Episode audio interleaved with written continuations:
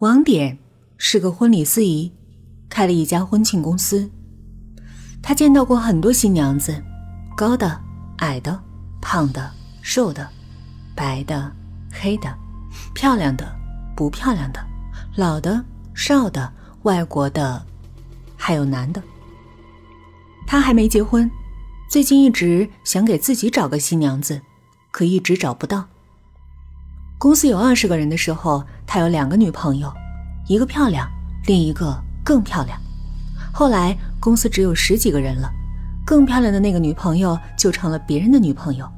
最后公司只剩他一个人，漂亮的女朋友也走了。他的公司每况愈下，要倒闭，原因很简单，他越来越不像是一个婚礼司仪了，像……还是不说了。说出来会得罪人，反正就是挺胖。其实这也不怪他，每次主持婚礼，主人都会留他吃席，成天大鱼大肉的吃，不胖才怪。他觉得他的胖是职业病的外在表象。酒席上有很多道菜，他最爱吃剁椒鱼头，他认为剁椒鱼头是这个世界上最美味的东西。他吃遍了这个城市大大小小的饭店，最后在一条胡同里找到一家湘菜馆，那里的厨师做的剁椒鱼头最美味，他是这么认为的。最近他一直没接到活儿，成天闲着，就忙着相亲，有亲戚给他介绍，有朋友给他介绍，还有上网认识的，总共见了五个女孩。第一个女孩很物质，她不问网点父母身体好不好。只问他们有多少财产，他不问王典工作忙不忙，只问能挣多少钱。他不愿付出，只图回报。第二个女孩是个韩剧迷，只要有时间，她就坐在电视机前看韩剧，每天要用掉两包纸巾。认识不到三天，她就让王典去整容，整成韩国人那种面饼子脸。王典友好的拒绝了。第三个女孩很能干，别误会。是很能干活的意思，他一个人忙活也就算了，还不让王典闲着，总是让他干一些在他看来毫无意义的事儿，比如用小刷子把鞋底刷得干干净净，用毛巾擦植物的叶子。他养了一盆红豆杉，那叶子密密麻麻，就跟人头发似的。第四个女孩很爷们儿，她不喜欢男人，出来相亲是为了应付父母。她和王典喝过几次酒，聊得挺投机。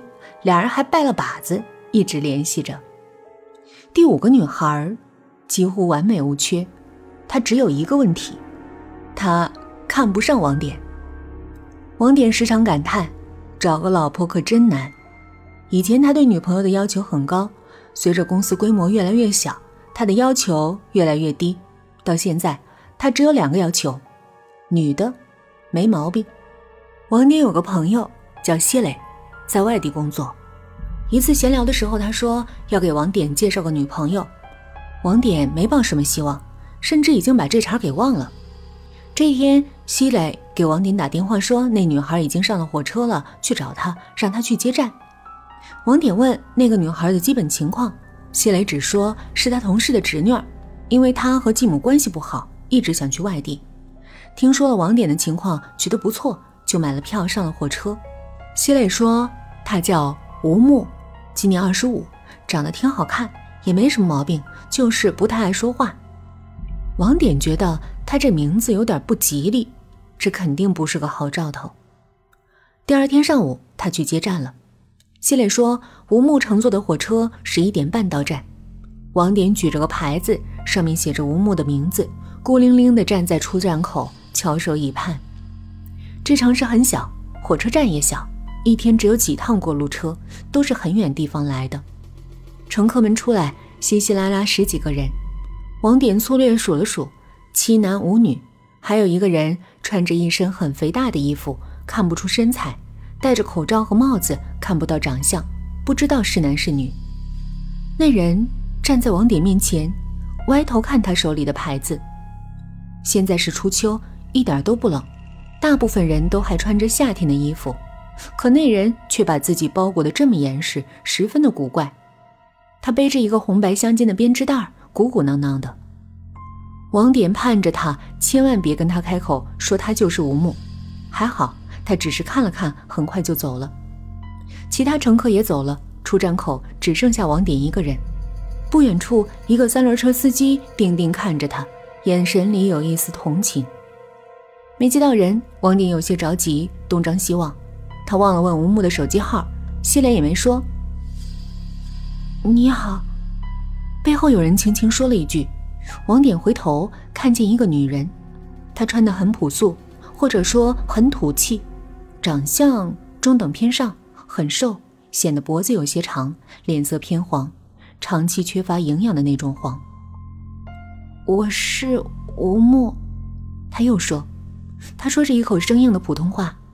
王典抽了抽鼻子，似乎闻到了他身上一股洋芋擦擦的味道。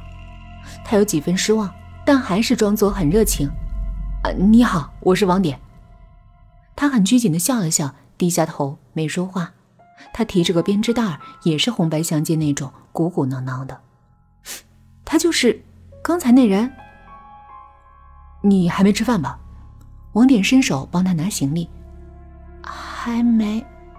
他换了个姿势背起编织袋，这姿势很爷们儿，很少有女人这么做。那我先带你去吃饭。行。王典带他上了车，他有一辆越野车，不高档也不低档，公司有二十几个人的时候买的。他开着车驶出火车站，问：“你喜欢吃什么菜？”“呃，都行。”“香菜行不行？”“行。”王典开车直奔胡同那家湘菜馆，他有几天没吃剁椒鱼头了，特别思念。他瞥了一眼坐在副驾驶上的吴木：“你系上安全带。”吴木忙活了一阵儿，没系上。王典伸手帮了他一把。他的脑子里冒出一个念头：他该不会是安全带都不会系吧？他想问问，又觉得不礼貌，就没问。一路上，吴木扭头看着车窗外的景致，一言不发。这个小城灰头土脸，没什么好看的。那条胡同很窄，越野车开不进去。王典把车停在旁边的一块空地上。带着吴木往里走，半路上遇到湘菜馆老板，他跟王典打过招呼，又看了几眼吴木，表情有些暧昧。王典心里有点不痛快。点完菜，他们坐在窗前的桌子旁喝茶。这里的厨师和服务员都认识王典，不时的过来和他打声招呼，再看一眼吴木，表情都有点暧昧。他太土了，王典想。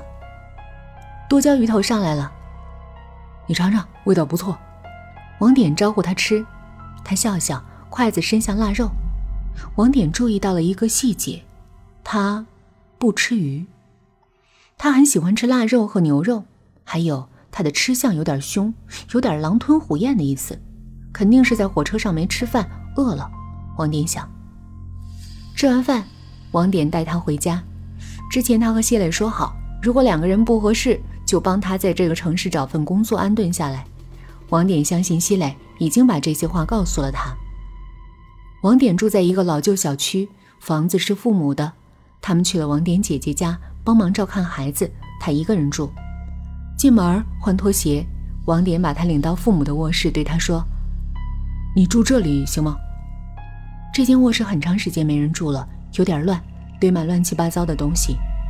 吴木看了看，点点头：“我帮你收拾一下。”“不用。”我自己收拾。王典就出去了。吴木轻轻关上房门，一个陌生人就这样住进了王典家。王典坐在沙发上，打开电视机，他放低音量，听卧室里的动静，可什么都没听到。过了一会儿，吴木出来了，也坐到沙发上。他换了身衣服，还是很土。我的情况你了解吗？王典先开了口。吴木盯着电视机，轻轻说：“听说了。别人对我的描述可能有水分，我再介绍一下我自己。我有个公司，不太景气，挣不了多少钱。”王典停下来，环顾四周，又说：“这房子是我父母的，我名下没房子，最值钱的就是那辆越野车，你见过了。”吴木左右看了看，轻轻说：“你条件挺好。”王典一怔，不能确定他说的是不是真话。电视里正演一部韩剧，女主角哭了，男主角也哭了，旁边的七大姑八大姨也跟着哭。吴木的神情有些落寞，他不会也是韩剧迷吧？王典拿起遥控器换了个台，是一部纪录片，一群猴子在树上摘果子吃。吴木看得津津有味，王典松了口气。